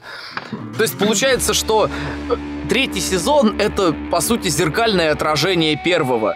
И на самом деле это очень круто. Но немного с перевертышем. Ну, то есть, я говорю, зеркальное отражение. То есть, оно как бы изначально перевернутое. В любом случае, что мы имеем по самому сюжету? То есть, я не знаю, спойлерить финал нет? Возможно, Нет, смотрите, можно. смотрите, Можно я из аудитории, пожалуйста, выйду? Из... Нет, подожди, подожди, подожди. Сейчас Смотрите, спойлерить так. его или нет? а, здесь спойлер будет такой очень сомнительный, туманный. То есть, Да, мы не- скажем, что это туманно и, было. ва- и, и вашим, и нашим, что называется. Мгм. Значит, э, главный посыл, вот вы, наверное, в школе и в Чухе делали лабы, и там э, цель работы была, и в итоге вывод, да? А мы сейчас к выводу перейдем, а вот процесс мы опустим. Да, и вот мы вот пере- сделаем такую плавную черту. Соответственно, здесь самое главное, чтобы вот таких ситуаций не происходило, хотя непонятно, печальная для главного героя эта ситуация или все-таки не очень, но э, факт в том, что э, дела нужно начинать и доводить до конца своевременно. Нельзя с этим тянуть годами. И все это затянулось... Десятками лет. Это, это все затянулось на десятки лет, и им пришлось просто про- проводить работу стариками, а, будучи, Кстати, о стариках. буду- будучи стариками. Кстати, о стариках. когда они могли это закончить еще в расцвете сил и более успешно. Тут у Понимаете? нас три с половиной эпохи показаны в этом сериале, и играют актеры, играют персонажей одни и те же актеры. Боже мой, это лучший стариковский грим, который я вообще Да, видел в да, своей да. жизни. Потому что настолько же... Я так понимаю, все бабки ушли как раз на стариковский грим. Потому что моих любимых экшен-эпизодов, кстати, не сказал про второй сезон, там были потрясающие как раз-таки вот эти вот катарсические эпизоды, связанные с... Во-первых, это была потрясающая уличная перестрелка, когда умирают Да, да, все, да, кроме да, да. главных героев, потому что им просто везет. Как цыпам, как мудам. Они просто под огнем такие, а, а, что происходит? Кругом все валятся, реально мозги по стенкам, и классно. Ну, типичная такая перестрелка копов. Да, да, нет, именно городская, это важно, потому что стреляют все и отовсюду, и нужно как-то от свистящих пуль уворачиваться куда угодно, вообще прятаться от них и так далее.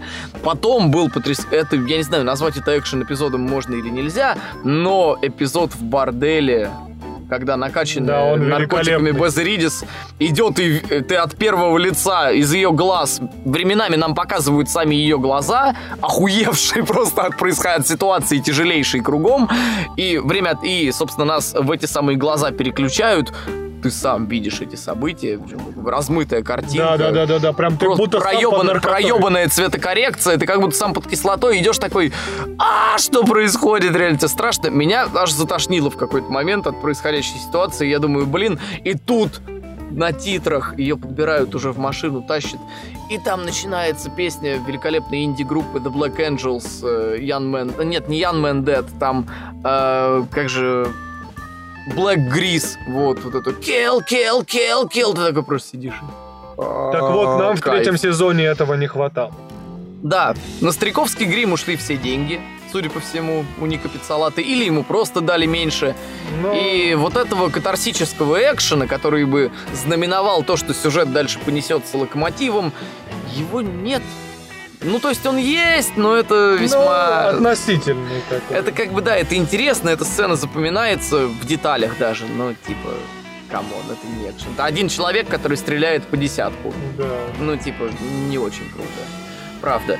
Но мы все-таки концентрируемся на жизни. То есть терминаторство как минимум мало, очень его мало. Э, Вернее, не как... Мы концентрируемся на жизни. Значит Терминаторства так, нет, почти терми- нет. За, терминаторство здесь надо пояснить, по- как Жиза повлияла все-таки на это терминаторство. А, В первом сезоне терминаторство настолько процветало, что а, Раст и Марти ошибок не делали. Там не было а, промахов, не было, блин, ошибок и как, вот каких-то, знаете, проебов свидетелей. То есть там все цепочка, ниточка за ниточкой, курочка по зернышку и закономерный финал.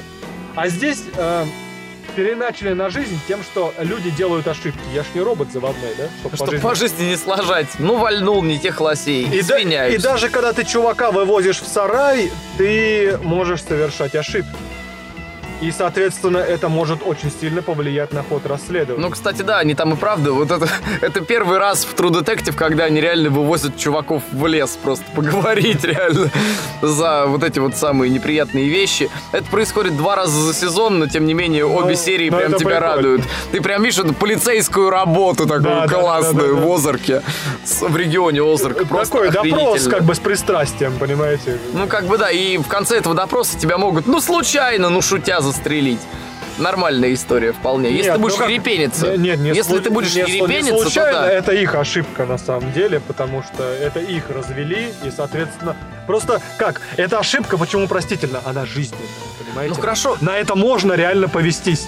Подожди, ну чувак там сам, он как бы находился в такой степени, он разводил, понятное дело, но он находился в такой степени отчаяния, что он и сам повел себя несколько вызывающе, и как бы герой действительно такой. Нет, он вообще, на Бах-бах. самом деле, на его месте... Или я бы- подожди, или это был его такой интересный хитрый план, Это просто подохнуть в этом сарае. Нет, это был хитрый план. Но, ти- блин, тебя тут либо запиздят, и тебе придется все рассказать, и твоя судьба как бы повернется ни хрена не круто.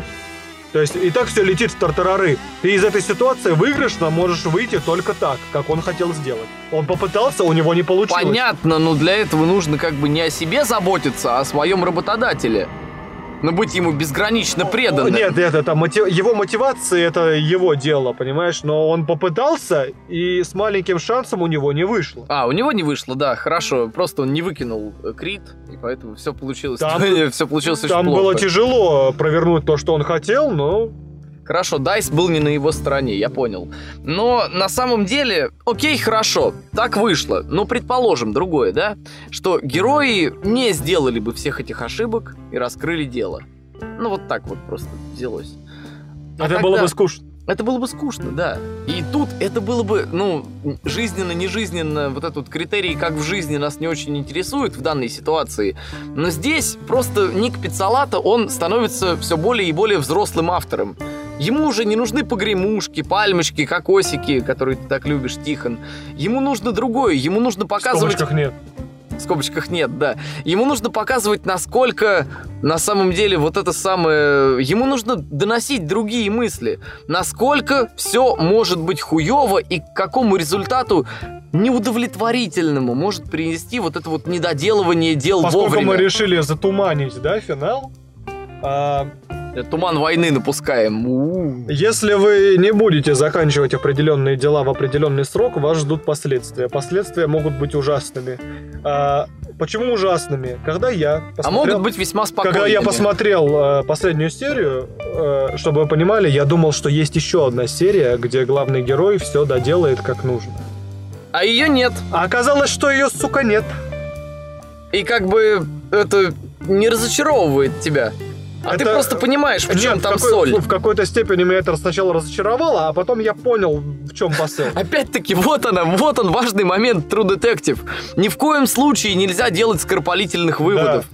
Ты просто не должен об этом сериале, о концовке этого сериала думать, типа, блять, это хуйня какая-то, и просто на этом Да, да, и перестава- скипать. переставать, Переставать да, думать размышлять. И скипать. Нет. Нельзя так делать. Я Нужно- как человек, не видевший финала, уже даже не знаю, что думать после таких высказываний. Я даже не знаю, уже, что это- видите, как это интригует? Туман войны просто это лютая реклама. Он интригует так, что вы потом побежите смотреть до, в захлеб до конца. Вот, кстати, друзья, мы сейчас вбрасываем такие контролируемые спойлеры Ага. на самом деле. И что может быть большей рекламой, более чем контролируемый красивым пиар-ходом, чем контролируемый спойлер? Я об этом когда-нибудь напишу, но хер... Или, может, подкаст запишем в конце концов. Ну Ну, и хер с ним на самом деле.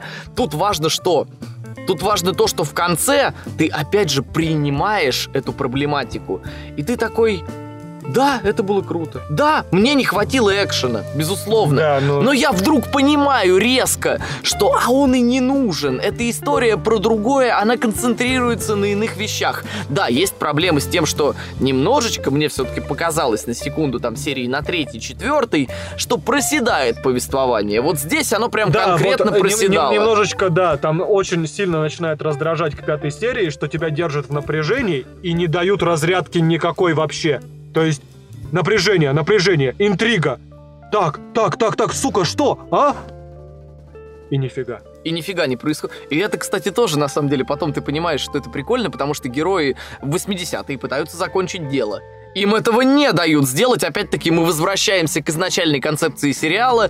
Власть имущие люди не дают тебе пустить дело в ход. Но тут, тут уже какая-то другая ситуация. Власть имущие не дают... Вот, вот есть, прослеживается это в фильмах и сериалах. Власть имущие резко выставляются тупорылыми даунами. Подожди, которые тебя- здесь-то они почему тупорылые дауны? Прокурор. Как тебе вообще прокурор? Прокурор, ну, он вел себя как он типичный себя, политикан. Он, он себя вел как Делбич весь фильм. Подожди, ну в чем он Делбич-то? Во всем. Он свою позицию, свою жопу защищал. Вот, Доблестно. вот ему, понимаешь, расследование, я понимаю, что расследование ему по большому счету до пизды, да, нужно. Абсолютно. Ему Но- нужно имидж сохранять свой. Но все равно он, м, сука, ну это он вел себя по-тупорылому, понимаешь? Слушай, хорошо, давай так, давай так. людей. Есть такая, есть в нашей стране такое понимание, как э, поднятие раскрываемости. Закрытие статистики. Палочная система? Палочная система, да. Да, да. Он есть. берет и вешает просто на рандомного чувака, который повел себя не так, не в то время. Но, сука, это тупорыло, вы понимаете? Это бесит. Что тебя в жизни тоже бесит, когда ты смотришь телевизор, новости Ну проклятые? и что?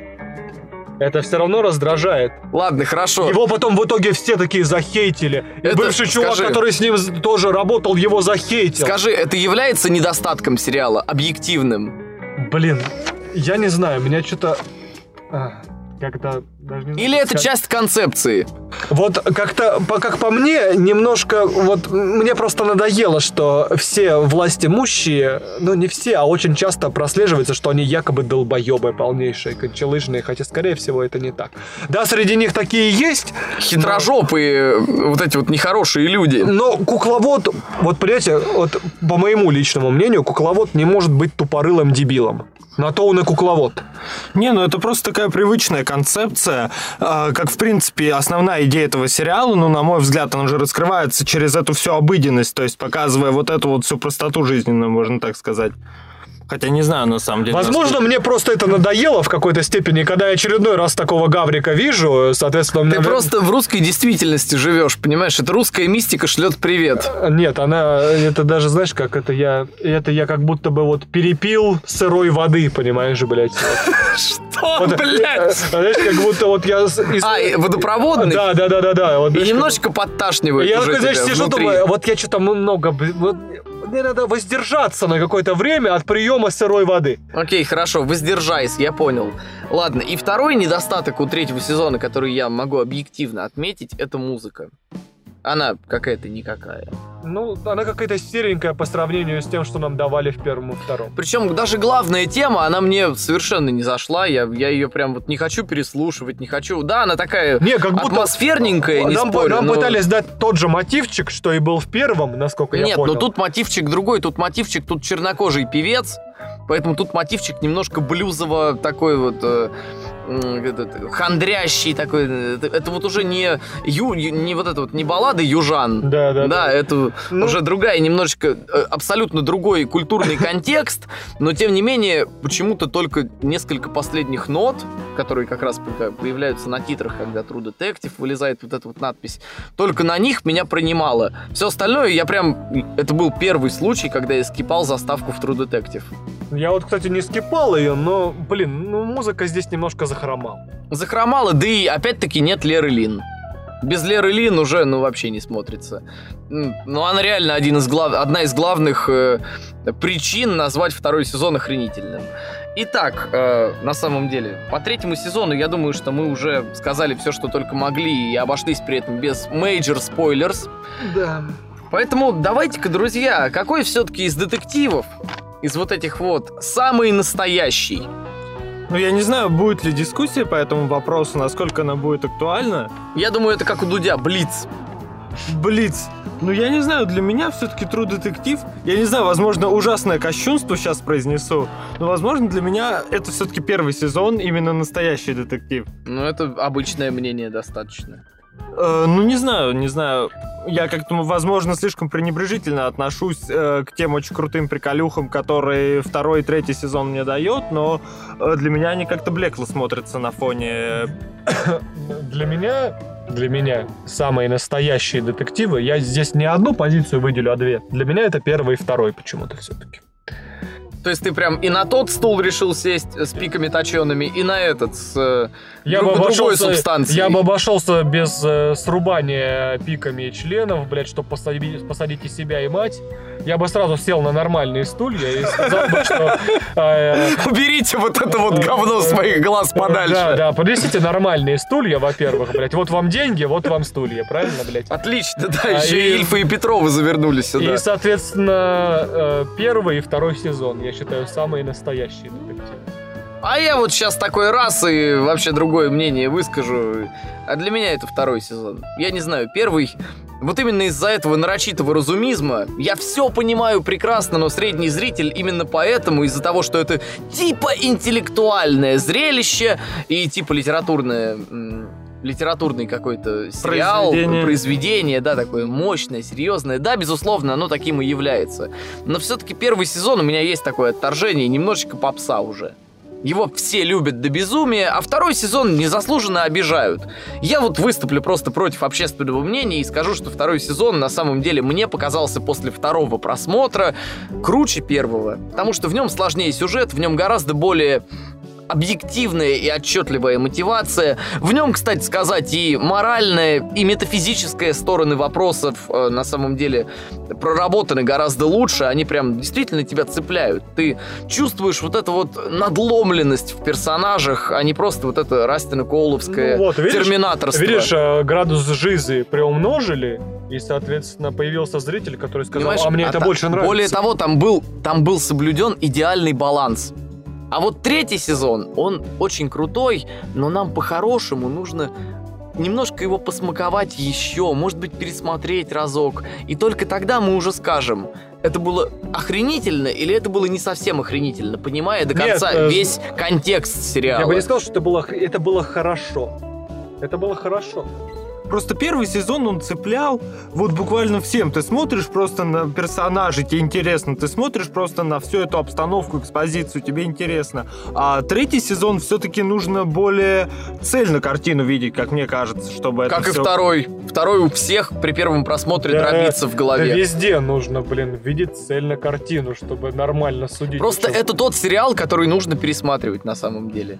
Да. К нему нужно возвращаться. Если вы как- захотите как разобраться... круто- как к крутому литературному роману, к нему нужно время от времени возвращаться и все вот эти ниточки еще раз в голове увязывать, и тогда вы цельную картину Вот поп- увидев, попробуйте охренеете. быть, попробуйте быть непредвзятыми и для себя разобраться, какой настоящий детектив для вас самый лучший, и без пристрастия к какому-либо сезону просмотреть все три досконально. Причем можно марафонить. Желательно, можно даже с конца попробовать, чтобы как-то для себя впечатление На поменять. самом деле я не... А тут нельзя эволюцию проследить, потому что, да, можно, в принципе, в, любом, Да, в только, любой только, последовательности только не надо смотреть. один чередон, э, не этот один чередон говорю, а один сезон за другим чередовать. Почему? А я думаю, можно марафон прям пустить. Нет, и- я имею в виду, э, вот ты смотришь первый, не закончил, начал смотреть второй. А, нет, нет, ни в коем случае нет, нельзя с одного сезона на другой Не перескакивать в э. процессе, ни в коем случае нет. Нужно держать в голове цельную картинку, ну и для цельной картинки, опять-таки, бонусом. Ребят, как думаете, а вот кто был бы в следующем сезоне? Повангуем немножечко. Рубрика «Повангуем» тут от души. Кто мог бы в следующем сезоне, вот это вот все-таки парочка? Или вы думаете, что следующий сезон будет зеркальным отражением второго? Я бы запихал э, ради интереса, мне интересно до сих пор, что будет, если Тома Харди запихать э, в True Detective. Кстати, да, охренительная кандидатура на самом деле. Ты как считаешь? Ну, я считаю, что это было бы очень круто. Я недавно посмотрел «Козырьков», я даже начал смотреть «Табу», но что-то там... Ну, кстати, да, лидер еврейской мафии в исполнении Тома Харди, который просто ведет себя реально охренительно смешно. Он именно, он внезапно стал комедийным персонажем. Он при этом реально не устрашает даже. Он просто... Абсолютно, абсолютно шикарный момент во втором сезоне, когда он разговаривает с этим русским князем, и когда он говорит, почему евреи воняют вином. Он такой, это потому, Шипздик, что под моей конторой находится винокурня. Он такой охуевающий на него смотрит просто, это шикарно Он абсолютно. там просто разруливает по понятиям так, как никогда в жизни вообще никто не разруливал. И на самом деле, я не знаю, у меня вот есть такой, э, есть такая кандидатура в голове, я вот посмотрел бы, допустим, на, на самом деле на Мэла Гибсона, правда. Он же все-таки вернулся в Голливуд. Дать кому какому-нибудь вот старой гвардии поиграть. Да, да, да. вот да, знаешь, да. не Клинту Иствуду, хотя Клинт Иствуд это была бы мечта. Конечно же, но Клинту Иствуду, извините, 88. Уже Ну, вряд уже, ли он да. впишется. Он последний фильм «Наркокурьер», ну, не «Наркокурьер», да, мы все понимаем, что мул, но в нашем переводе вот, вот так обошлись с этим. Не, просто не знают этого понятия Мы у нас. хотим видеть старую гвардию. Мы хотим видеть какую-нибудь старую гвардию, не Сильвестра Сталлоне, конечно, Да, да, да. Давайте без неудержимых. Потому что Слай, ну, силиконовые чудо-друзья вот эти вот знаменитые. Вы можете на роль второго плана засунуть Стэтхэма и под руководством, под руководством Гая Ричи, Так понимаете? получится, этот, как его, блядь, Гопсы шоу, или как эта хуйня называется? Ре- Револьвер лучше получился. Револьвер лучше получился в 2005-м, он получился Да. уже, и больше Стэтхэм не способен ни на что вот настолько же крутое. Ну, странный на самом деле фильм, очень странный этот револьвер. Я да ладно, не ладно. до конца его Про револьвер мы как-нибудь потом поговорим. Да, это артхаус э, от человека, который тема, никогда да. не делал артхаус. Это крайне интересно. Я бы на самом деле, я уж не знаю, по-хорошему тут все супер крутые актеры уже фигурировали. Мне прям даже не знаю, кого позвать. Фасбендер не настолько крут. МакЭвой да тоже не настолько крут. Да и к тому же для, для его безумия вот этого вот э, выразительного нет места здесь. Хотя, может быть, концепция с безумным детективом, реально безумным, Ну, который, это Мел подде- Гибсон, который поддерживает кажется. произвол, это было бы круто. А Мел Гибсон, он и старая гвардия раз, И он безумный еще два. и безумный два. Я прям представляю его с этой седой бородой и с таким прям револьвером на перевес, и когда он идет, просто сносит бошки всяким Ну, кстати, бандитам. ребят, есть потрясающий фильм, который, в принципе, эстетически можно немножечко сличить с True Detective, со вторым сезоном, по крайней мере, точно. Это фильм э, «Закатать в асфальт», вышел только вот сейчас, по-моему, в кино он ограниченный прокат имеет. Там Мел Гибсон и там Винс Вон. Такая парочка. Винс Вон там, как всегда, ну, в драматическом А, я слышал что-то про это, да. А Мел Гибсон там просто ведет себя как, как в старые добрые в смертельном оружии. Только теперь он слишком стар для этого дерьма. Итак, друзья, вот на этих слишком старых для этого дерьма шутках мы, в общем-то, закончим. Смотрите хорошие сериалы, смотрите HBO, смотрите Netflix. Читайте хорошие книги. Читайте хорошие книги и не И- говнитесь, пожалуйста, по поводу того, э, в чем вы не хотите толком разбираться. И заканчивайте свои дела вовремя. А, стоп, стоп, стоп, ты забыл наш главный принцип э, в этом выпуске. Ты забыл его, ты не сказал. Зака- да- да, Давайте даже так. А, заканчивайте все свои дела вовремя и чекайте привилегии. Каждое утро. А мы проверим. Пока. Всем пока.